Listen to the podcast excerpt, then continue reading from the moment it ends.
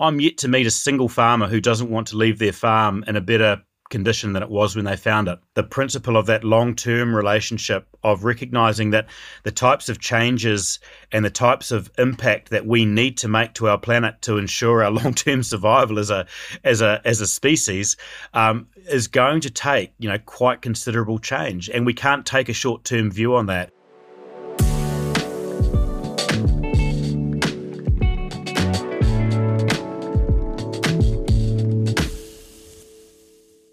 Hi there. Welcome to the New Horizons Sustainability Podcast coming to you today from Hamburg, Germany. I'm Fabian Nenzer, your host. Today we talk to the iconic brand Icebreaker, known best for the merino wool base layers. Jeremy Moon founded Icebreaker in the mid 90s with a vision to promote New Zealand's wool as a natural miracle fiber for outdoor activities. Being the first to guarantee traceability through to farm level in 2010, Icebreaker now invests into regenerative farming in face of climate change. In this conversation, we will explore the move to natural brand message by Icebreaker with a senior global materials and sustainability manager, Jordi Benito Ferrer. With merino wool being the main ingredient of Icebreaker products, their relationship to the growers of merino wool is especially important. So we are very happy to also speak with Dave Maslin from the New Zealand Merino Company about the day to day practice of regenerative farming in New Zealand. Jordi, welcome to the New Horizons podcast. It's a pleasure to have you here. Thank you very much. It's a pleasure to be here. Jordi, let's start right with the, the headline, so to say. Move to natural. What does move to natural mean to Icebreaker? So, move to natural is a bit the, the rallying cry for, from our brand to invite consumers to to think about their, the way they consume things and to actually try natural materials for their outdoors uh, apparel, right? So, you know, it's also about continuous innovation in doing a better job with natural materials. So, never being completely satisfied with the status of things and try to keep pushing that those natural materials to the next level to keep you know achieving further and further uh, benefits from them right? Can you explain me and our listeners a, a bit about your material strategy in that sense? Sure. So i think we have to go back to how icebreaker was created. You know it was it was about a guy visiting a farm down in the south island of new zealand and and a farmer giving him a material and going hey give this a go and see what you think. And then he went for a run and he's like this is a miracle fiber it does everything well. And so he started building that a brand based on that material but also based on that relationship to those farmers in the south island. And from there you know like the merino wool apparel sort of was born and, and that's where we've been building up from. Like now we are exploring beyond merino we merino is our main fiber. I think it represents 85% of all our volume of fiber consumption but we are starting to try new natural fibers like cotton linen new plant-based fibers like tencel for instance and then a, a tiny smidge of of bio-based synthetic materials just for certain application. And just to clarify, that super fiber you're talking about, that is the merino wool that comes from the merino sheep and which originates from uh, mainly from farms from from New Zealand, right? Correct. Yes, most of our uh, the majority of our wool comes from the South Island of New Zealand, where we have what we call long-term supply contracts. So a long time ago, Uh, no, sorry, in 2018, that's right, we signed 10 year supply contracts with, with a large number of farmers. So we n- now have committed to purchase their wool for the next 10 years. So gives us, you know, safety of supply, gives them security, and, you know, from there is when we take that fiber and we turn it into many different types of yarns, many different types of of materials for multiple applications. Yeah. And about that role model relationship you have with New Zealand Merino Company, uh, we'll talk about in a few minutes for sure. Um, but let's go back to your material composition. So, roughly 85% of your products consists of merino, and then you have 5% of natural fibers, 5% is bio based. and they're still 5% petroleum based. So, depending on the type of product, of course, right? So, what's your strategy for the future and what's the reason for still using petroleum based fibers? Right. So, I guess the, the strategy was to put it simply, is like we're going to have a hard look of our materials, the ones that have synthetic fibers in them. We're going to reevaluate them from the ground up. And if we still need them, we'll find a bio based solution. But always the first point of call and the first assumption is we don't need them. So we need to find an alternative to completely eliminate them. And uh, I'll give you an example. Like when we first started this move to natural uh, movement, we eliminated 79 styles from our from our catalog that contain fabrics that were heavy synthetic, like 100% nylon faces and things like that. I was like, okay, just we we taking it out until we find a solution. In places, say, you know, when where you need like an extra amount of stretch and garments that need to be body forming, so because they mm-hmm. need to adapt to the body shape you know, natural fibers are not as good as doing that job yet, you know, so we still have to mm. resort to things like elastane.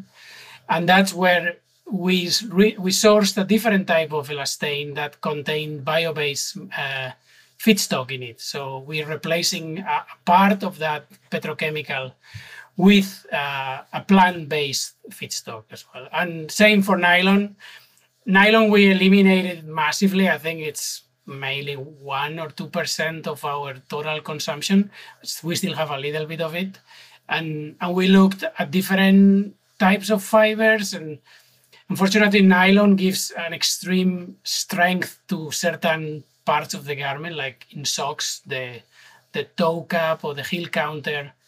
They're made of nylon. If you don't use nylon, there you get a hole in your socks pretty fast. So that's where we had to still keep some of those while we keep researching. As I said before, it's never never comfortable with our status quo. Always trying to do better. We redevelop mm-hmm. a ton of materials every season. Some of them make it, some of them don't. It's a constant innovation process, if you will. It's just there's non non-stop trying to figure it out how to get rid of them. What are the requirements um, using that material from your side, and uh, what is your uh, perspective on the, these bio-based synthetics for the future for Icebreaker? So I guess one one of the key things we, I'm gonna try to sort of focus it on natural materials. The the key thing here is natural materials come from agriculture of one type or another. And that's where you know as we know agriculture is a is a huge part of the global warming problem but it is also one of the problems that has the highest potential to become a solution. Because if you turn agriculture into a sustainable practice agriculture can be part of the solution. So we see that by sourcing natural materials and actually tackling not just the material itself but the procedence and, and the, the, the origin of those materials through sustain, sustainable agricultural programs, we can have a real impact in you know reducing our emissions and therefore you know stop being part of the problem and hopefully one day be part of, of the solution you know i think the the approach for sourcing this new bio-based material is it was very similar to how we source wool like we needed to know the origin of these plants. So we needed, if it was corn, where was it coming from? If it was castor beans, where was it coming from? And the the fibers that we have selected so far are those that we were able to identify that that those agricultural programs were also subscribed to sustainable agricultural targets.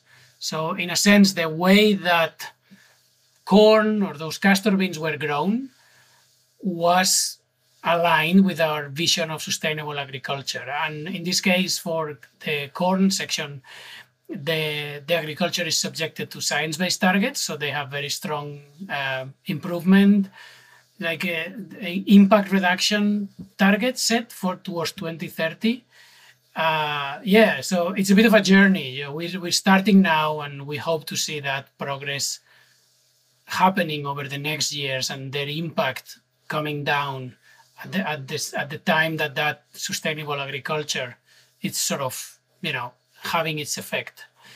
Us being in business, our vision is that one day it will be good for the planet that we are doing good business, right? At the moment, seems like environmental profit and, and business profit is a bit sort of at odds, and that's where we want to find the sweet spot. Uh, business that is good for the planet, it's good for the for us humans, and good in general. Yeah.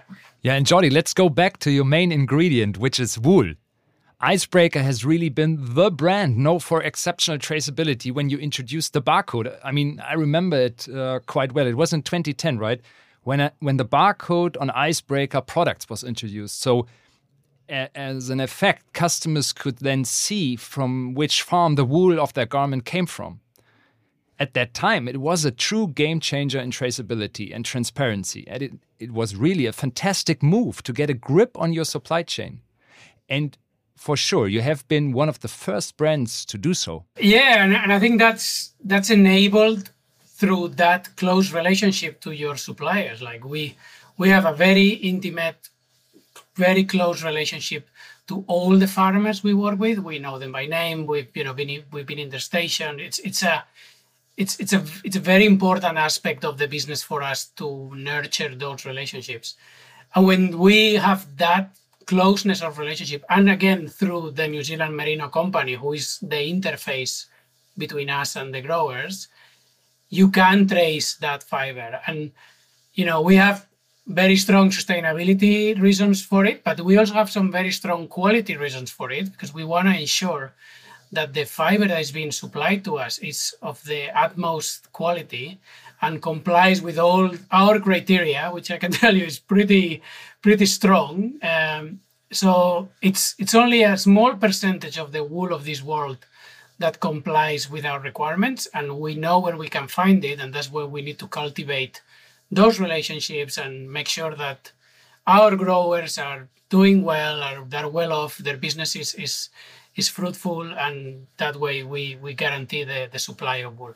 So let's talk about ZQRX. I mean, that is one step uh, even that's so to speak the next level right i mean that's Correct. about regenerative farming that's about positive impact that's about really not let's say being compliant with animal welfare rights and and with uh, guaranteeing mulesing free um, material but really giving back something back to the planet correct it's zqrx is with all those growers that are they were already ZQ growers, so we knew the welfare of the animal was guaranteed and everything was absolutely great in that aspect.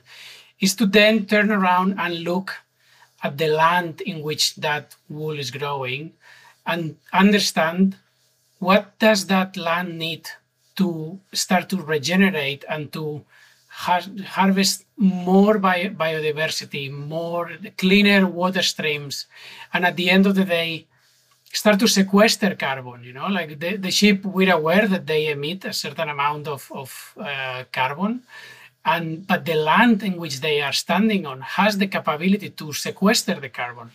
So long as the land is healthy, it can do it. So that's where we are now working with 70 growers of from our long-term supply contracts to bring their farms to that level of regeneration. And it's interesting because a lot of the growers say yeah this is what my grandpa used to do. We just but we're just going back to those those uh, practices that it were it's their old practices but the difference is now that we're going to start to measure that. Like all the changes that are made we're going to start to implement measures to understand what's the impact of every intervention. I mean the benefits for the animals for the land and the, the farmers seems to be obvious but uh, really in terms of let's say mat the material scorecard of wool it absolutely then makes sense to to go that next step into the uh, generate regenerative level, right? I mean, uh, correct, if correct. we, I mean, you mentioned if if we look at the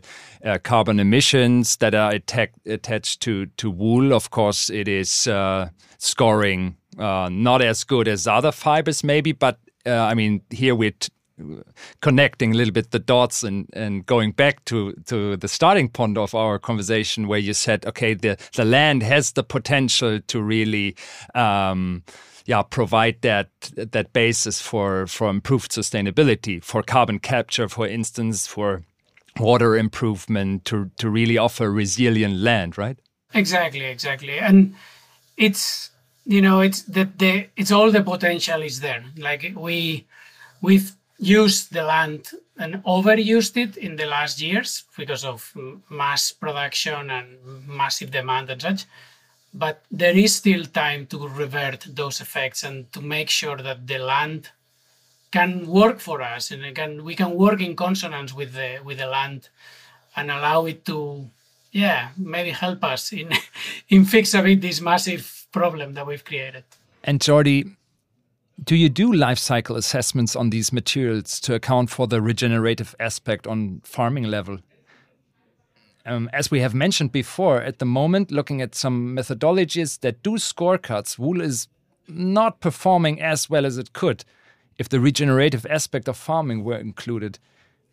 Can you share your own studies and insights in that field with us? Sure. So we actually did recently a, a full life cycle analysis for our main uh, uh, seller, is which is uh, the Oasis base layer, is a hundred percent wool base layer, and we we actually published it in our transparency report. I think it's two years ago.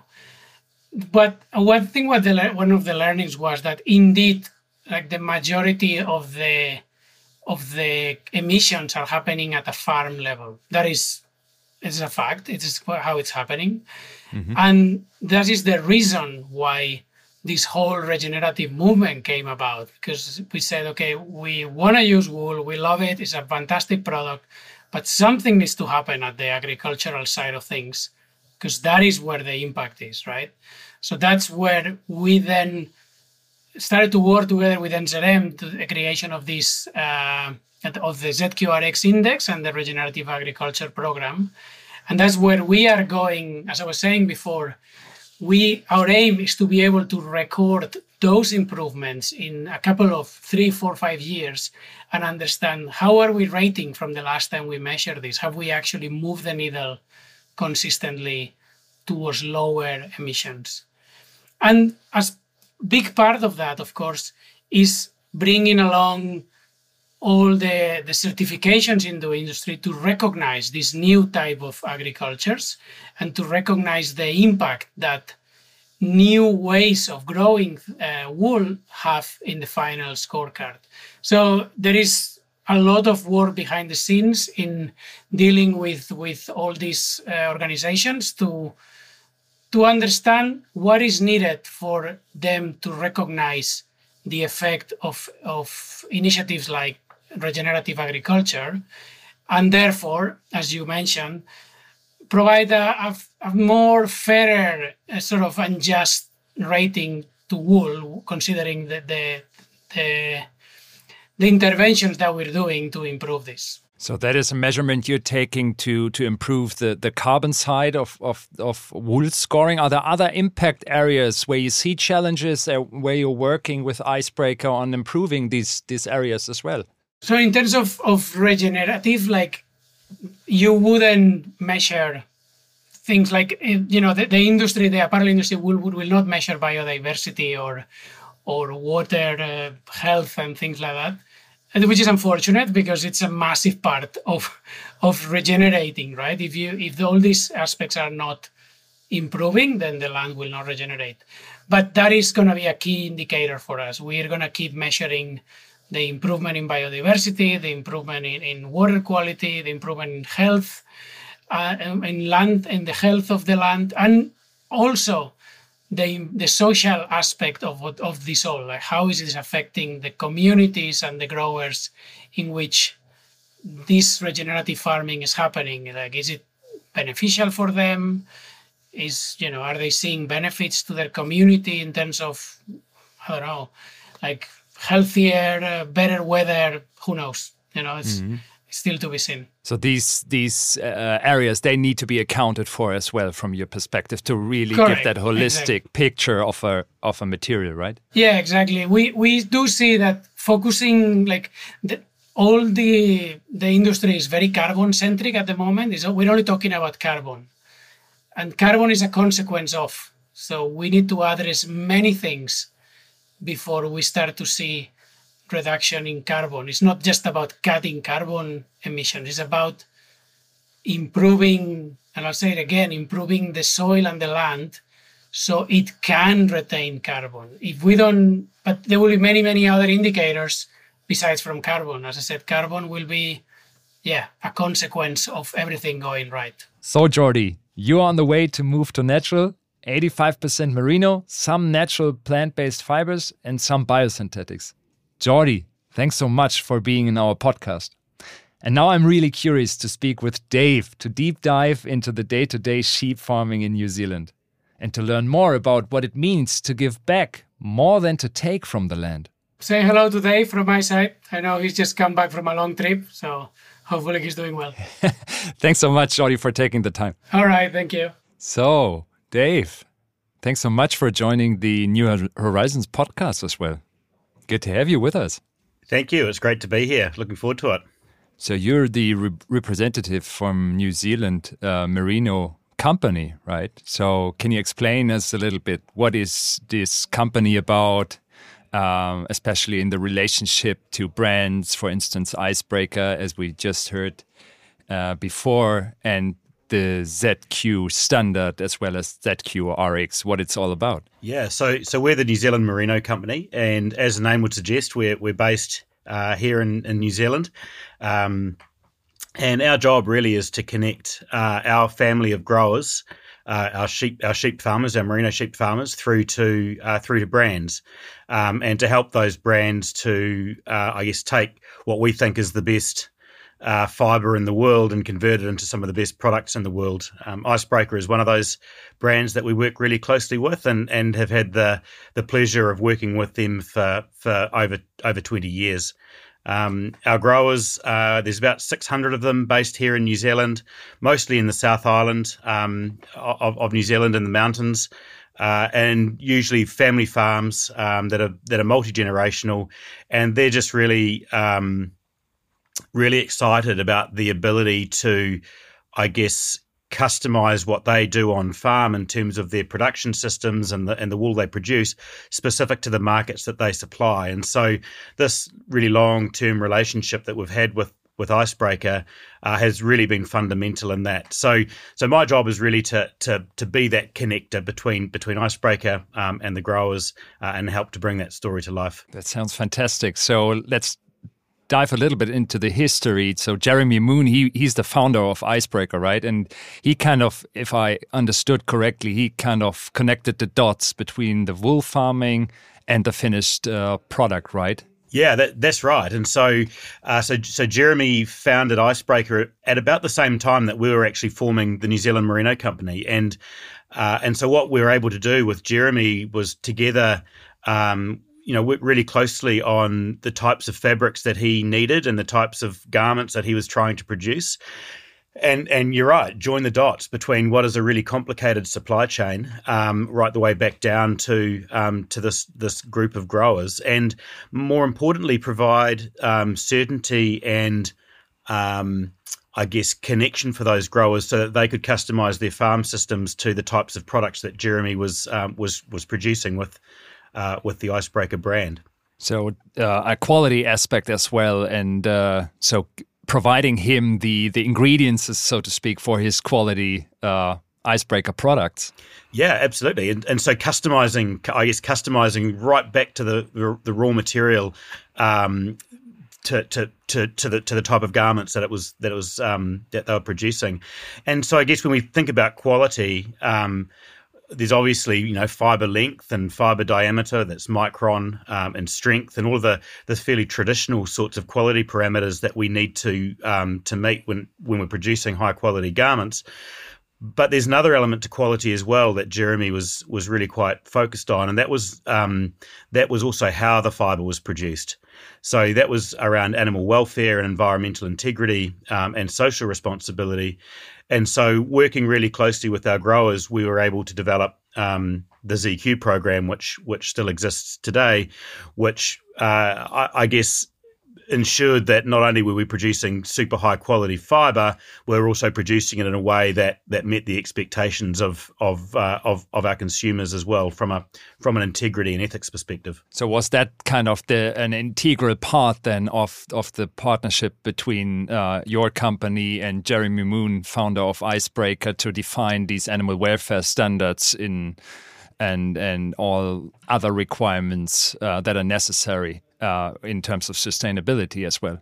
Yes, it was, and and so uh, we, we launched ZQ in I think 2007 um, as an on-farm integrity program for our um, for our growers to meet, and Icebreaker was one of the very first brands um, that we that we had as part of that platform, and, and they were integral in us, I guess, helping to define and refine the um, the standards that growers needed to meet, and and you know it was it was things like the practice of mulesing, which um, which you know used to happen in New Zealand, that you know, working with Jeremy and, and some of those other foundation brands, we were able to provide, um, I guess, a really clear roadmap and incentive for growers to phase that practice out. And and so, you know, those those relationships were fundamental in driving, you know, quite a considerable shift in practice in New Zealand um, around mulesing, but but also around other things as well from an environmental and social perspective. So that was kind of the starting point to define animal welfare rights standards in the beginning, phasing out mulesing practicing in New Zealand, which is now legally banned as well as I learned. Um, so, but you're kind of going next level, right? So from traditional farming now to um, yeah a more regenerative uh, uh, type of farming. What are the uh, key challenges and, and things you're focusing on? Yeah, it's a, a great question. So, so I, guess what, what we did with ZQ was, you know, in 2007, gosh, that's a long time ago now. It's um, 15 or 16 years ago. Um, we, we developed you know what what is and I, I, I, believe still is you know one of the world's strictest standards with regards to animal welfare, environment, and social responsibility. I guess However, it's an audit system, right? So, so our growers have a, a, really strict set of standards that they have to meet. They get audited once every three years, uh, and we have random audits in between times to make certain that they still comply with that. I guess, I guess the challenge for us though was that every time we do an audit, or we have our auditors do the audit, we we find things that growers are doing that go well above and beyond. Um, those minimum requirements. Um, you know, really quite extraordinary things around uh, environmental integrity or around the way they interact with their communities. Or can you give uh, or, a concrete or, example for that? Yeah, yeah. So, so I'm very we, keen to to to hear some some um, yeah personal 100%. stories from from the long time you're working with the farmers in this regards. I mean, have have there been uh, um, things that you that you still remember and that you're kind of uh, still have, have in your mind? Yeah, so, so I mean, examples of amazing ecological restoration programs. So, you know, farmers quite voluntarily retiring, you know, vast areas of land specifically to help uh, improve indigenous biodiversity. You know, in New Zealand, we're an island nation. We we have an ecosystem that's evolved without predators, and and so we've got this amazing bird life. So we've got growers who are, are really focused in on how can we um, help to protect those those uh, native and indigenous um, birds. How do we protect them from predators, but at the same time still run a, a really profitable farm? We've, we've got growers that have uh, quite significant conservation programs around uh, the native falcon, um, a, a, bird of prey here in New Zealand. We've we've got other growers that are working really closely with their local um, uh, with their local uh, iwi, which is uh, or their local uh, uh, Maori community, our Indigenous people in New Zealand, uh, to to to to to improve um, waterways and uh, and eels. So eels are um, or, or tuna in, in Māori are, are, a really important part of our ecosystem here that are really impacted upon through habitat loss and through um, through waterway manipulation. We have farmers that relocate those eels from downstream to upstream to to to enable their full life cycles to to occur, and and those are things that our farmers are doing, you know, quite voluntarily. There's no rules or requirements that that force them to do that, and I guess what we wanted to do was recognise that that there's so much that growers do that go beyond minimum acceptable practice or beyond compliance. And so we wanted a way, A, of, of acknowledging and recognizing that. We also wanted a way of being able to encourage more of that to occur and to bring those stories to life, right? Because if we can bring those stories to life um, in, a, in, a, really meaningful way for consumers, then we can incentivize those, uh, th- those activities um, to continue we we also wanted a way, I guess, that that stepped outside the traditional paradigms of audit requirements and and compliance that that basically suggested that you know every single farm is different. The the, the context for all of those farms are, are, are very very different. And so you know the problem with audits is they provide a one size fits all um, solution. And you know humans are different you know what what motivates one farmer is going to be different to what motivates another. But equally, uh, the natural um, resources that they're managing on their farms are also going to be different. And so, requ- having a one size fits all, often you end up with quite unintended consequences, some of which aren't actually very positive at all. And so, we wanted a way of, I guess, encouraging growers to do those extra things that go beyond compliance, but in a, in a way that was was less prescriptive and far more about um, about outcomes. And when we think about this concept of regenerative agriculture that's exactly what regenerative agriculture is it, it's about it's about doing more it's about leaving something better than it was when we found it and not necessarily prescribing a, a, a discrete set of, of, of, of, rules and requirements but making certain that we've got really clear science-based methodologies to be able to a benchmark where we started and b um, monitor our progress over time. And so, with that kind of base philosophy of continual improvement over time, and and enabling growers to apply, you know, their generations of knowledge and awareness of the farm and of their of their landscape, um, we we designed a program called ZQRX, uh, which is our which is our regenerative platform, um, and we've partnered with some really extraordinary science providers and and so forth to to to help us develop methodologies to I guess to demonstrate that progress, and and so that was something we launched uh, two years ago now, and and Icebreaker once again um, being the leaders that they are were were um, inaugural partners um, in that in that launch. So nice to hear and and what I really like, uh, Dave, is that that what I hear from you is that kind of these early starters and, and best practices they they contributed to the ZQRX program to really foster that uh, regenerative uh, style of farming and and and showing that um, besides the, the the the breeding and the farming itself, that there are certain aspects that can be improved in terms of uh, water quality, in terms of biodiversity, and and these kind of things. Um, if I learned correctly, uh, 100% of your growers in this growers club they have now um, subscribed to the ZQRX regenerative program. Um, how easy was it to get their commitment? I mean um, did they all say, "Yeah, that's that's the way to do it," and and we all following? I mean, hundred percent is uh, basically everyone is involved, right? Yeah, it, has been an extraordinary process, and, and I think we're, we're very privileged in New Zealand to have the community of growers that we do. Right, we've got we've got an amazing connection with them, and and these relationships are very personal. They go back a long time. You know, we're, we're working with second and third generations of people um, in, in, in the organisation now, which is great. We've seen sons and daughters growing up as as children to teenagers going through universities and now taking over the farm and and and working with them. So so we have this amazing relationship with them. So that that certainly helped. I think one of the other things that's also helped though is that really deep sense of connection that our growers have with brands like Icebreaker. You know they they feel um, quite correctly that they are an absolutely integral part of the icebreaker journey and, and icebreaker treats them as such as well to, to their to their credit. And so this formation of the club um, was was really quite pivotal in that. And and so if we have if we have brands saying, hey, look, this is the sort of thing that our markets are asking us for. These are the challenges that we're facing. Um, our growers tend to lean in and listen and say, well, look, here's here's some things that we might be able to do to drive it. So so you know when when we came up with the concept of of uh, ZQRX and we talked about it with our brands and then we talked about it with our growers um, the the feedback was overwhelmingly positive from our grower community. Um, I guess the other way um, of of looking at it too, though, is that You know, I, am yet to meet a single farmer anywhere in the world. I'm, I'm really privileged to work with farmers in New Zealand, but also overseas as well. I'm yet to meet a single farmer who doesn't want to leave their farm in a better condition than it was when they found it, right? And so, and so, if if that's what people are really motivated to try to do, what we're doing is providing with a, providing them with a set of tools and a framework to be able to measure whether or not they actually are doing that.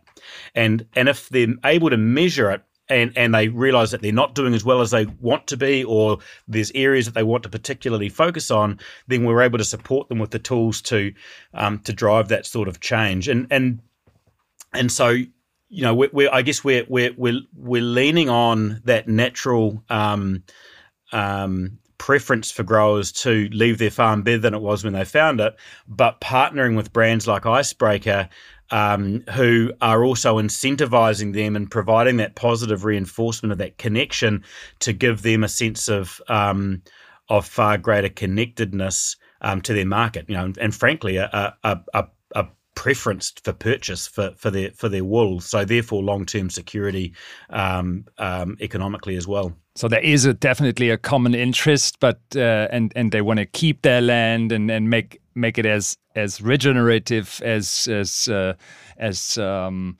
future oriented as possible. Of course, I mean, uh, however, they they still need to do some investments. So they need to, and you touched upon this. They need kind of an in in incentivize uh, from the brands as well. So what are Icebreaker and other brands doing in this regards that gives the uh, farmers maybe the confidence to invest in more generative um, um, measures as well? It's certainty. So, so you know, Icebreaker and their grower club um, all of the wool that we supply them is supplied via long-term forward contracts. Um, we pioneered those contracts with Icebreaker and, and, and a couple of other brands um, 20, 20, 25 years ago when they first formed. What those what those contracts do is they provide a guarantee to our growers that that Icebreaker is going to buy that wool, not just this year and not just next year, but the year after and the year after and the year after that. Um, and they they set a pricing formula as well that that ensures long term uh, pricing stability. You know, wool is one of the most volatile commodities in the world.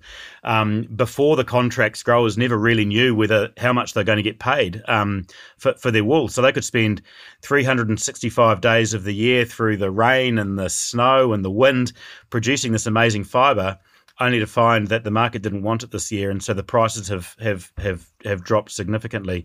The contracts remove all of that uncertainty, so they provide that ability for growers to be able to forward plan and forward invest specifically towards what what Icebreaker wants. So so up until um, quite recently, most of those contracts were sort of three to, to four to five years in, in duration what Icebreaker has done that's really unique, and I, I believe is a world first, um, and and something that um, is really quite remarkable when you when you sit back and think about it. But what Icebreaker has done is they've established um, ten year forward contracts with with their with their grower community here in New Zealand. So that means their grower club in New Zealand always have 10 years forward guarantee that Icebreaker will buy all of their wool at a price that they know will be sustainable for them in the long term. 10 years is really extreme for, for a forward contract, and that's not for every brand. But but I think um, you know that the principle of that long term relationship of recognizing that the types of changes and the types of impact that we need to make to our planet to ensure our long term survival as a as a as a species um, is going to take you know quite considerable change, and we can't take a short term view on that. And and so you know this this idea of of driving positive outcomes and things like biodiversity, you know, that's not something you can achieve overnight. You've got to have that long term certainty to be able to um, to be able to, to to invest the sort of um, capital that you need to do that. So so those contracts provide that. Absolutely. Let's shed a little bit more light on the on the program itself. I mean, what kind of concrete support uh, do they get? Uh, do they have workshops? Are there constant assessments? How does that look like, Dave? Yeah, so so what we do with ZQRX is we've actually got 15 key performance indicators across animal welfare, environment, and social responsibility, um, and our growers are assessed and benchmarked against those those 15. Um, it's a program that we we focus on. You know, we have these these these lines like um, you know progress beats perfection. That's recognizing that we might not have all of the answers and have everything perfect, but we know that if we take a few of these steps, we're going to be directionally correct, right? So so right now, um, carbon is a core focus for us. So every single one of our growers now we're able to um, not just calculate what their emissions are um, on the farm, but also how much carbon is being sequestered as a result uh, or stored as a result of their activities. So we're able to do net greenhouse gas um, scores for growers. Uh, and what's more, because we're able to do that today, we're also able to do that tomorrow and the next year and the next year after that. So we can start tracking how growers, um, I guess, uh, uh practices are driving that that um, that net carbon score uh, uh, down and actually model the implications of various practices. So, what if I was to retire this area of land and put it into into indigenous um, forest? What would that do to my greenhouse gas score? So, so greenhouse and carbon is a, is a really core pillar for us. We're also working, um, and we've just announced um, publicly a, a partnership with the Savory Institute um, where we've partnered, uh, sorry, uh, I should say, uh, partnership with the um, with the Land to Market program, which is which is part of Savory, uh, where we use their ecological outcome verification methodologies to help us to determine soil health.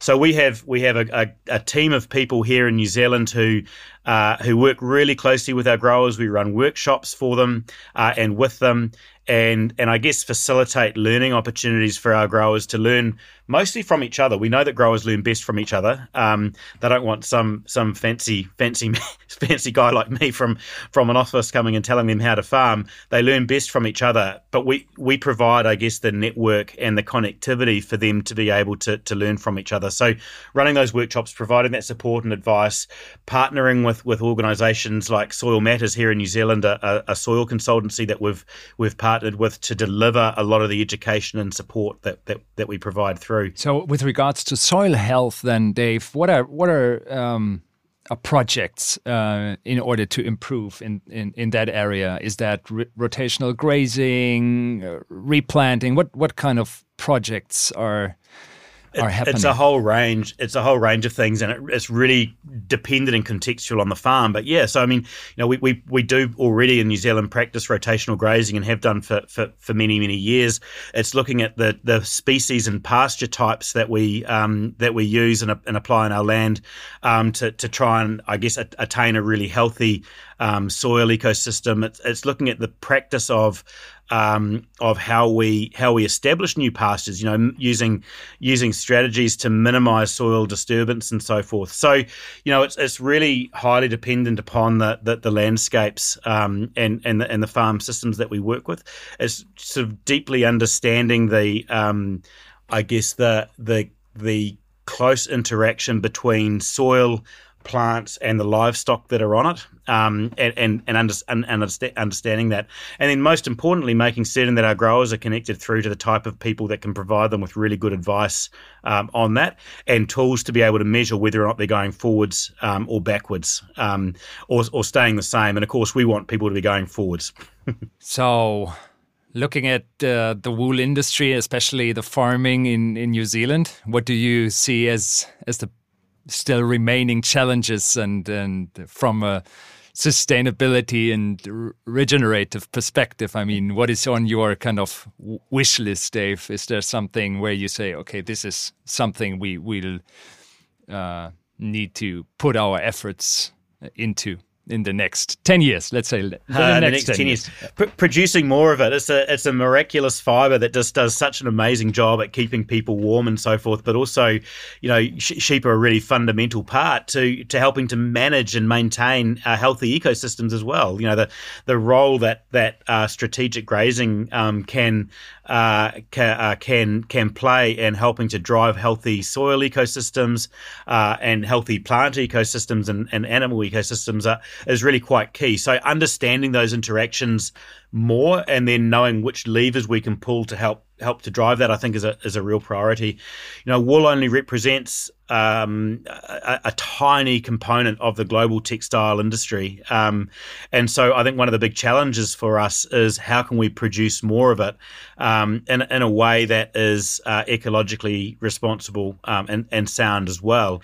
Um, I think there is there are um, some significant challenges that that pastoral farming faces around how we account for greenhouse gas emissions and so forth. You know, sheep are sheep are ruminants, um, which means that as a, a very natural um, byproduct of their of their uh, metabolism, they eat grass, they digest it in their rumen and uh, or in their stomach, and, and a byproduct of that is the production of methane.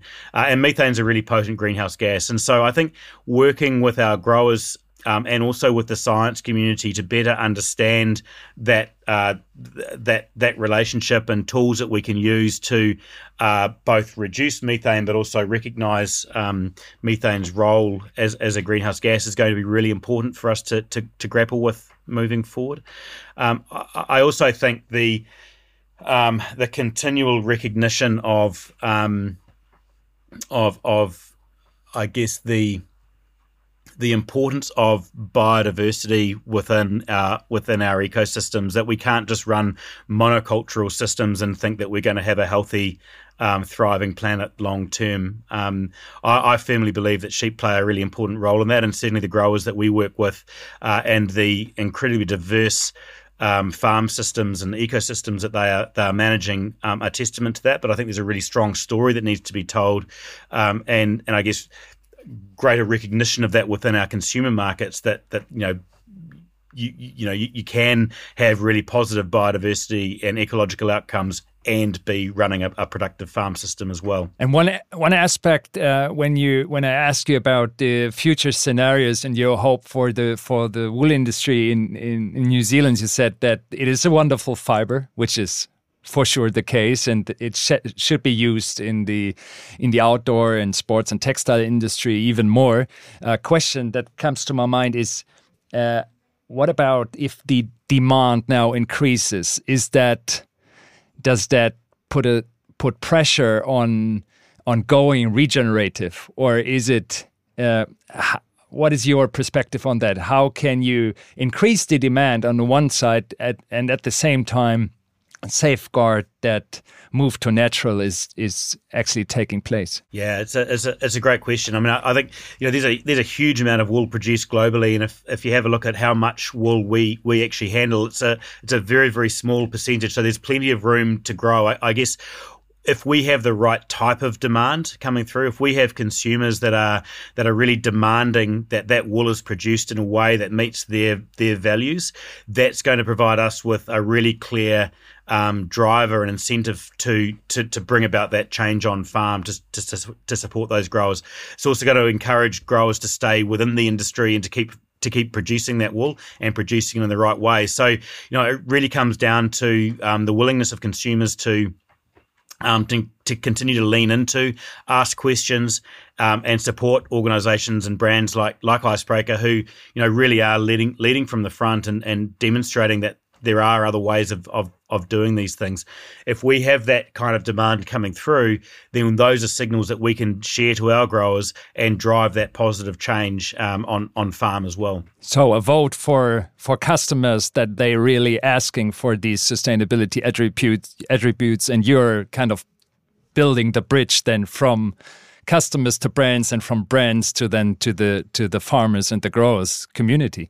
Absolutely. And and as i said you know brands brands like icebreaker who tell that story you know really really well that have that very deep and um and authentic connection to growers are really important in telling that story. One aspect I would like to touch upon is life cycle assessment of, of wool. Have you done any research in, in, in this regards, maybe also in comparison to synthetic fibers? What is your um, perspective on that? Do you have ex uh, expertise on that as well, Dave? I guess. yeah, so so we've done we've done many LCAs um, over the years. I think I did my first life cycle assessment on wool in 2007, um, which which, uh, which, which takes us back a, a wee while now.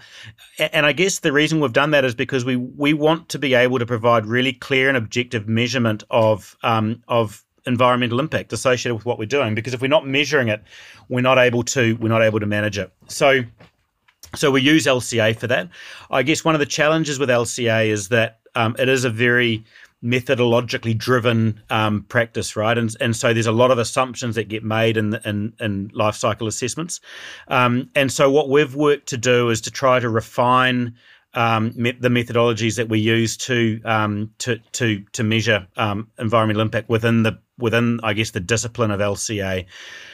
Um, and and so we've actually published uh, we've published life cycle assessments and we've published new methodologies that have now become um, you know globally recognized best practice when it comes to undertaking textile based LCAs.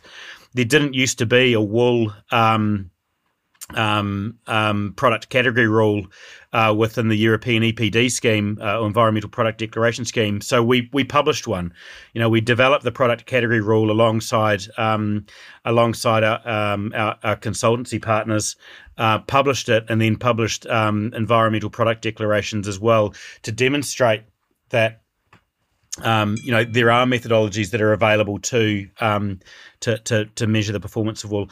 I, I, think the the one concern I have around LCAs is they do tend to be a relatively blunt tool when they're used to compare one textile to another. Um, because uh, unless that textile, unless that textile is going through exactly the same pipeline um, and supply chain and having exactly the same methodology applied, it, it can be fraught with danger um, and and um, uh, I guess miscues in terms of in terms of um, interpretation. So we tend not to use them as comparative tools between one fiber and another, but more about comparative tools for the same product and the same supply chain, but over time. So we did an LCA in 2015 and we've done one again in 2020. What's the difference? What changes have we made, and has it been good or bad? So so that that's how we've tended to use um, to use LCA.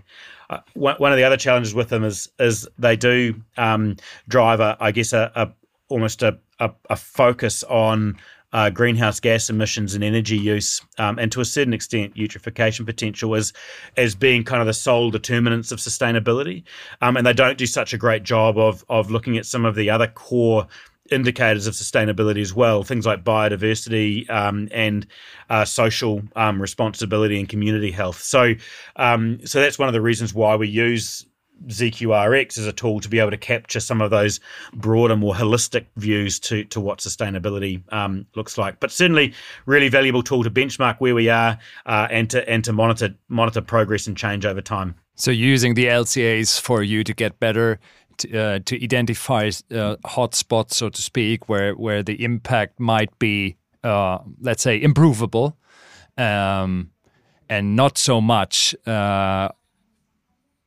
to compare wool to certain other materials from from other categories. Yeah, a- absolutely, and and and I think um, you know to to provide a, a, a, comparison, you know, if we if we look at a, a nylon or a polyester um, fiber as compared to a wool fiber, um, wool biodegrades, which means uh, you know when it when it biodegrades, it, it, it, its carbon is released again, whereas nylon and polyester never biodegrade, in which case it's a carbon sink. And so if you're using um, emissions um, or, or, carbon emissions as the only indicator of sustainability, it's it's not going to paint a particularly accurate um, accurate light. But it is really valuable for us to say um, here's the product life cycle for wool um, and the emissions all the way through the pipeline.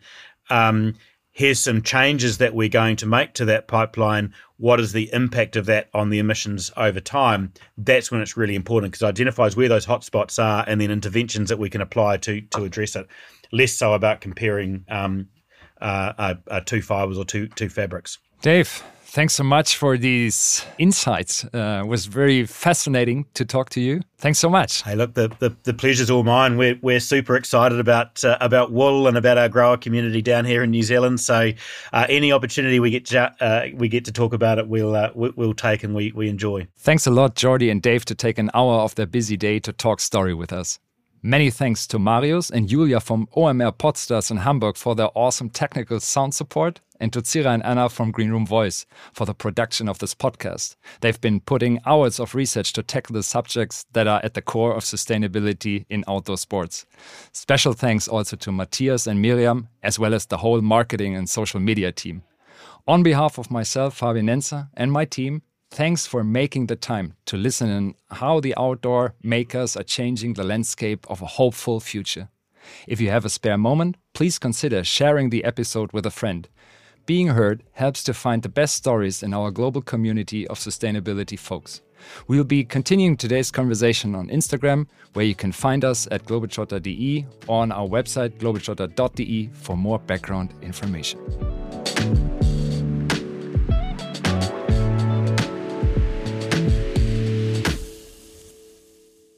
Dieser Podcast wird produziert von Podstars bei OMR.